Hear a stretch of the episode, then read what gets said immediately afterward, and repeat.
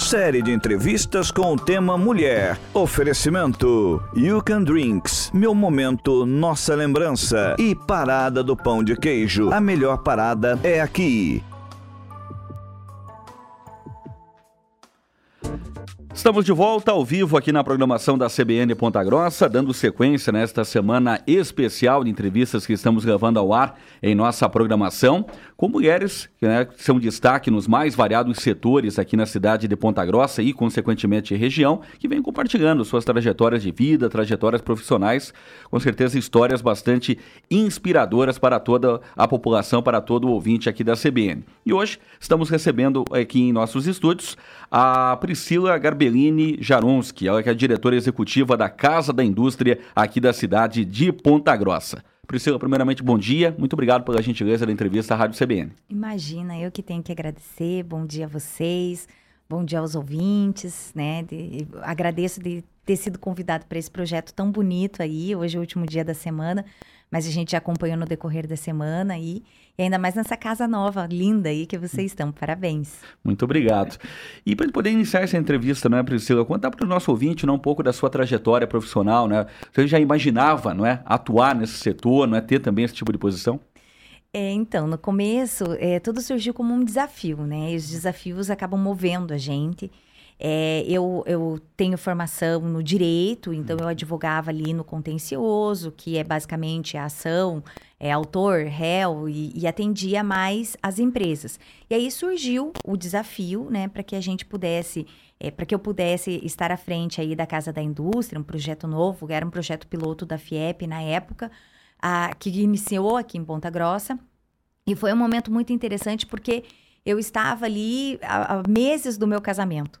Então, quando surgiu o desafio profissional, eu falei: olha, vou fazer dois testes. Vou é, é, aceitar o desafio profissional para ver se vai dar certo, mas também vou fazer um teste para ver se o meu companheiro vai ser né, é, entusiasta também desse projeto junto comigo. E realmente a gente, eu acabei percebendo ali que é um companheiro para a vida toda, porque a gente, hum. enquanto mulher que vai tomando seu papel, a gente precisa realmente de pessoas à nossa volta, ao nosso entorno, dessa rede de de apoio, de incentivo e de admiração também, né? Uhum. E eu digo que foi um desafio é, porque é um setor, o setor da, da, o setor do direito coletivo é um setor uh, predominantemente masculino.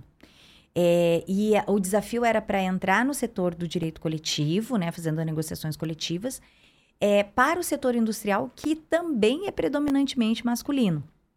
E aí é, eu, eu, eu precisei né, é, mostrar realmente através do conhecimento, da minha experiência e tomar o meu lugar, né, permanecer nesse lugar. A gente é, gosta de, de tratar isso como um lugar de fala, né? E tomar esse lugar que era meu, mas fazer valer esse lugar. Então, é, foi muito, muito importante para mim esse desafio, e é isso já faz 12 anos atrás. E, e estou aí, né, é, fortale me fortalecendo, né, em cima desses novos desafios que aparecem todos os dias. Você frisou, né, uma área, um setor predominantemente masculino. Você percebeu, teve alguma percepção de alguma certa resistência, ou podemos dizer, infelizmente, algum preconceito pela posição que você tem, né, e, de certa forma, é, demandar né, situações para homens?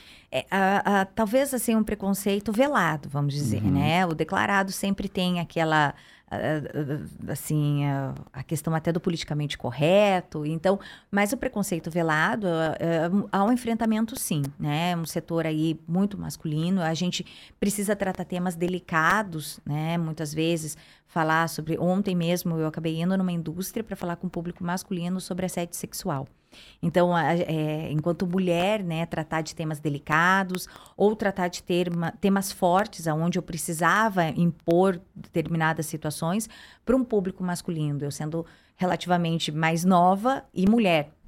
Então, uh, algumas situações a gente, eh, no, no caminho, a gente acaba percebendo, né? Eu acabei percebendo sim e, e, e, superando isso, né? Essa superação acaba sendo diária, mas realmente é um setor predominantemente masculino, mas que vem ganhando uma, um, um protagonismo das mulheres, né? Uhum. Até por questões sociais que envolvem ali o ISD, que a gente trabalha muito fortemente agora no mundo corporativo, é essa tendência de, do mercado desejar mais a mulher. Né? Existem alguns fenômenos que a gente percebe no mundo corporativo no decorrer dos anos. Tem um fenômeno que eu acho bem interessante que se chama The Like Pipeline, é, The Leak Pipeline. Esse, esse fenômeno, ele, é, em inglês, ele, ele traduz como se fosse um gasoduto de vazamento. Então, o que, que ele diz? Que no início de uma vida profissional, a gente tem uma predominância de mulheres mas que no decorrer do caminhar dessa vida profissional dentro do universo corporativo, a gente tem esse vazamento. Então, as mulheres acabam é, é, desistindo no, no, percurso, não só por uma desistência, é, de, por desejo delas, mas às vezes uma desistência forçada. E quando a gente observa cargos maiores, como CEO, CFO, dentro das grandes corporações, a gente observa um número pequeno de mulheres ainda. Então, nos bancos acadêmicos, a predominância é feminina, né? Uhum. E, e, isso também gera o que a gente chama de efeito tesoura. Há uma inversão no decorrer, e a inversão é justamente o, o eixo da tesoura, é justamente nessa introdução aí para o mundo corporativo. Então, na academia, no preparo né, para uma vida profissional, a gente ainda vê uma predominância feminina. Mas uhum. quando a gente entra para dentro das grandes corporações, a gente vê a inversão. Então, uma predominância masculina, e quanto maior é o cargo, maior é essa predominância. Então, uh, isso é um movimento que tem acontecido para desestigmatizar isso, né, para tornar é, o universo corporativo mais equilibrado. Já tem grandes empresas que têm até é, setores que medem a inserção da mulher dentro da, da corporação e que tem isso como um objetivo realmente, né, para conseguir aí é, é, abrir o mercado para mais mulheres em, e, em especial, em grandes é, cargos dentro das corporações. E como que você concilia tua vida pessoal com a profissional? É, é, sempre um desafio, né? A gente tem, como eu disse, os desafios profissionais, que é essa questão de você se impor, de você é, ter a, a, voz, né? De você, uhum. de você falar alto para ser ouvida, mas na vida pessoal, os desafios, eles acontecem também se não forem até maiores, né? Então, eu sou. Não é porque eu sou a, a Priscila diretora executiva que eu vou deixar de ser a Priscila filha, a Priscila esposa, a Priscila mãe. Então, a gente tem que conciliar isso, mas eu, eu acredito isso a uma grande rede de apoio que eu tenho né? Desde o, do, do, meu marido, que sabe fazer um bom coque de bailarina, e hum. isso é um crédito muito bom, uhum. né? Porque o coque de bailarina não é fácil de ser feito. Meus pais, a família do meu marido, as minhas amigas, que quantas vezes já buscaram minha filha na escola porque eu não pude. E as pessoas que trabalham comigo, né? Essas pessoas que trabalham comigo, elas me dão esse espaço para que eu possa, num eventual dia em que minha filha não esteja bem, que eu preciso é, de, alguma atividade dentro da, da, minha vida pessoal, da minha vida familiar, né, dá, dá essa, essa prioridade. Então, eu acho que a mulher, ela, ela se fortalece quando ela tem uma boa rede, uma rede de apoio, uma rede é, que admire o trabalho, né, e que possa estar tá apoiando aí no dia a dia é, para a gente poder tentar ser o melhor possível em todas as nossas facetas. E isso é muito, muito rico da mulher. A mulher, geralmente, ela consegue fazer muitas coisas ao mesmo tempo e de uma forma muito brilhante. Priscila, analisando o setor especificamente né, da indústria, passamos por dois momentos muito importantes, né? a pandemia e também a troca de governo. Uhum. Como é que o setor está analisando neste pós essas duas situações? Então, aqui em Ponta Grossa, a gente tem uma, uma, uma, uma situação fora da curva, né? Uhum. Ponta Grossa, ela tem, tem, tá sofrendo aí, vamos dizer, um bom sofrimento, que é de um crescimento, de uma, um protagonismo industrial. É, ela é referência dentro do país, ela é referência dentro do Estado. É, e, é, e, aí a gente sentiu a pandemia, obviamente, o setor industrial sentiu a pandemia, mas de uma maneira um pouco menos é, impactante do que outros setores e do que a indústria em outros locais. Um, agora, né, com o, o, o, novo governo, o que a gente percebe é que estamos no momento ainda de, de, de, de segurar expectativas, a gente está com é, uh, poucas Uh, negociações, né, no sentido de, de, de, compra mesmo, o setor de expedição muito, muitas vezes cheio nas empresas, a gente acredita que para o próximo trimestre aí, então essa virada de março para abril é uma virada decisiva para o setor industrial, onde a gente tem a expectativa de uma melhora, onde os receios pelo novo governo, as questões econômicas aí possam é, ser um pouco mais, é, vamos dizer, é, controlados, né? E, e, a questão dos investimentos voltem a acontecer. Então, esse primeiro trimestre é, foi um trimestre mais parado mesmo. Eu acredito, é, da minha, na minha expectativa, na minha visão, eu acho que a mudança de governo ela impactou mais no setor industrial do que a própria pandemia. Posso, posso dizer uhum. isso.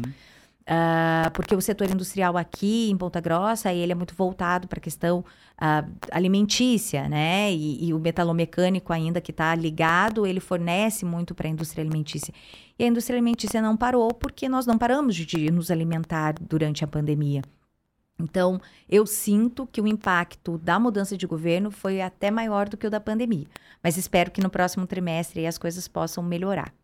A atuação específica da Casa da Indústria aqui de Ponta Grossa, né? Puder contextualizar também para o nosso ouvinte, não é? Uhum. é? Como que as pessoas podem ter acesso, enfim, o respaldo desse importante setor aqui na cidade. A Casa da Indústria é a FIEP, a Federação das Indústrias do Estado do Paraná, aqui em Ponta Grossa. E a, a FIEP, ela é a, a, entidade representativa do setor industrial, né? É representação institucional, representação governamental, política, é representação dessas indústrias que são as, as, o nosso objetivo. A FIEP, a Casa da Indústria, ela trabalha para servir a, a, a indústria né, de Ponta Grossa e região. Uh, e nós somos aí esse, esse centro de apoio. Então, nós fazemos a negociação coletiva, definindo os salários das categorias, mas nós também compilamos demandas né, é, para levar sempre em busca da melhora do setor. O nosso objetivo é deixar o setor uh, em desenvolvimento sustentável, né, de uma forma que agregue valor aí para a economia e para todas as indústrias que fazem parte desse parque fabril tão expressivo que a gente tem aqui na cidade. Então a FIEP é a representação, a Casa da Indústria é a representação e já deixa aqui o convite para todos os industriais e não só os industriais, as empresas que fazem parte da cadeia né, da, da indústria de, de Ponta Grossa e região, venha conhecer aí melhor o nosso trabalho, que é um trabalho muito bacana que a gente desenvolve. A sede fica no centro da cidade, né? Fica, fica uhum. ali na Francisco Ribas, uhum. número 58, ali na frente do antigo Hotel São Marcos. Uhum. A gente tem uma sede interessante ali, a gente tem um ponto de apoio é, físico e uma, uma estrutura realmente para servir para o industrial. Então, a gente tem salas que o industrial pode é, é, usar para fazer entrevistas, para fazer cursos, qualificação, até mesmo com os seus é, colaboradores, né? A gente tem um auditório, algumas salas de reunião, de entrevista que são é, para uso do industrial. Então, a gente tem todo um espaço físico, além de todo um portfólio de produtos e serviços que a gente oferta lá obviamente junto com as outras casas que são nossas irmãs aqui em Ponta Grossa, que é o SESI e o SENAI. Então a gente trabalha sempre junto nessa triangulação SESI, Senai e Casa da Indústria. E um papel também importante né, de orientação para os industriais. Né? Recentemente foi promovido até um, uma capacitação sobre a lei de proteção de dados né, também, não é? Isso. Então isso é um papel importante, né? Isso, a gente sempre está fazendo né, a capacitação. É, a gente trabalhou com a LGPD, com a lei de proteção de dados, trabalhamos agora, recentemente, duas semanas atrás, com uma oficina prática de é, instituir ESG dentro das empresas, trazendo até exemplos é, de cases de sucesso e também exemplos de como elas podem é, se aproximar das questões de melhora no ambiente, no meio ambiente de trabalho, melhora na questão social. Agora, futuramente, na próxima semana, acho que dia 20, se não me engano, dia 21, nós vamos ter um, uma, um outro evento que vai trazer dados do recorte até para própria o próprio uh, setor da, da, mídia aqui de Ponta Grossa, uhum. nós vamos estar trazendo dados do recorte industrial de Ponta Grossa, para que nós possamos conhecer a nossa indústria. Então, qual as categorias, uh, uh, o, o, potencial de crescimento, é, fazer um, um, um, panorama em números realmente aí. Então, a gente vai estar com um profissional lá de Curitiba fazendo esse evento aí, trazendo dados para mostrar para toda a comunidade de Ponta Grossa como Ponta Grossa está nessa questão do, do da indústria, né? Desse, do, do, do segmento industrial, para a gente poder conhecer o nosso potencial e saber como que a gente pode fazer para melhorar e para crescer ainda mais. Priscila, caminhando aqui para a reta final da nossa entrevista, né, para compartilhar com a ouvinte da CBN, né, que está acompanhando a programação, uma perspectiva né, de buscar o protagonismo, não é, crescimento profissional, mas principalmente o crescimento é, pessoal, né, que obviamente não é, favorece para que as mulheres possam desenvolver as mais variadas funções né, e ter o merecimento do destaque. Né? Então, é, eu, eu, a, o pessoal usa muito a terminologia, né, a expressão empoderamento feminino.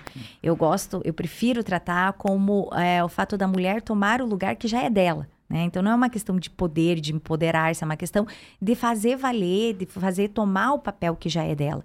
E nós mulheres que temos esse, que já conseguimos esse protagonismo, que estamos nesse, nesse viés de conquista e de tomar o nosso lugar, nós temos um papel muito importante, porque a gente é, representa outras mulheres. A gente representa as mulheres que virão para uma próxima geração. Então, é, é, importante esse papel que a gente está fazendo da conquista é, para as próximas, para tornar isso mais fácil para as próximas gerações. Porque se hoje eu estou aqui, foi em decorrência das mulheres que me antecederam daquelas que lutaram para que as mulheres pudessem ter direito a voto, a fazer parte do ambiente corporativo, a poder frequentar os bancos acadêmicos. Então eu vejo o nosso papel não só importante para a comunidade de hoje, mas para uma geração futura. E, e não só para essa geração futura, mas também para as mulheres que não têm esse lugar de fala, né? Para aquelas mulheres que é, não tiveram a mesma oportunidade por uma questão social, por uma questão é, que as impediram de ter um conhecimento, para poder conquistar o lugar que é delas, né? Mulheres que infelizmente hoje sofrem violência doméstica, é, que, que, que tem que buscar a Lei Maria da Penha né, para proteção. Então, o nosso papel enquanto mulher protagonista, enquanto mulher que tenha um lugar de fala, ele é muito significativo porque a gente não fala por si. Né? A gente fala por, por um universo muito grande de outras mulheres. Mulheres que virão ainda de próximas gerações e mulheres que não, não puderam, por alguma razão, conquistar esse lugar de fala.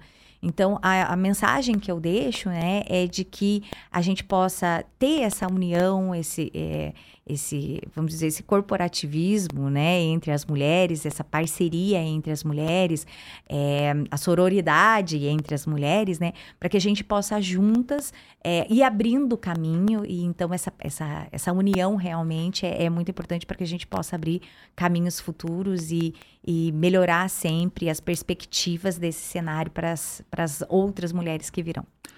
Priscila Garbellini Jaronski, diretora executiva da Casa da Indústria aqui de Ponta Grossa, participando ao vivo aqui da programação da CBN, nessa série especial alusiva à Semana da Mulher. Priscila, mais uma vez, obrigado pela gentileza da entrevista. Tenha um bom dia, ainda em tempo, né? Porque estamos vivenciando a Semana um Feliz Dia da Mulher. Até a próxima oportunidade. Muito obrigado mais uma vez pelo convite. Obrigado aos ouvintes da Rádio CBN.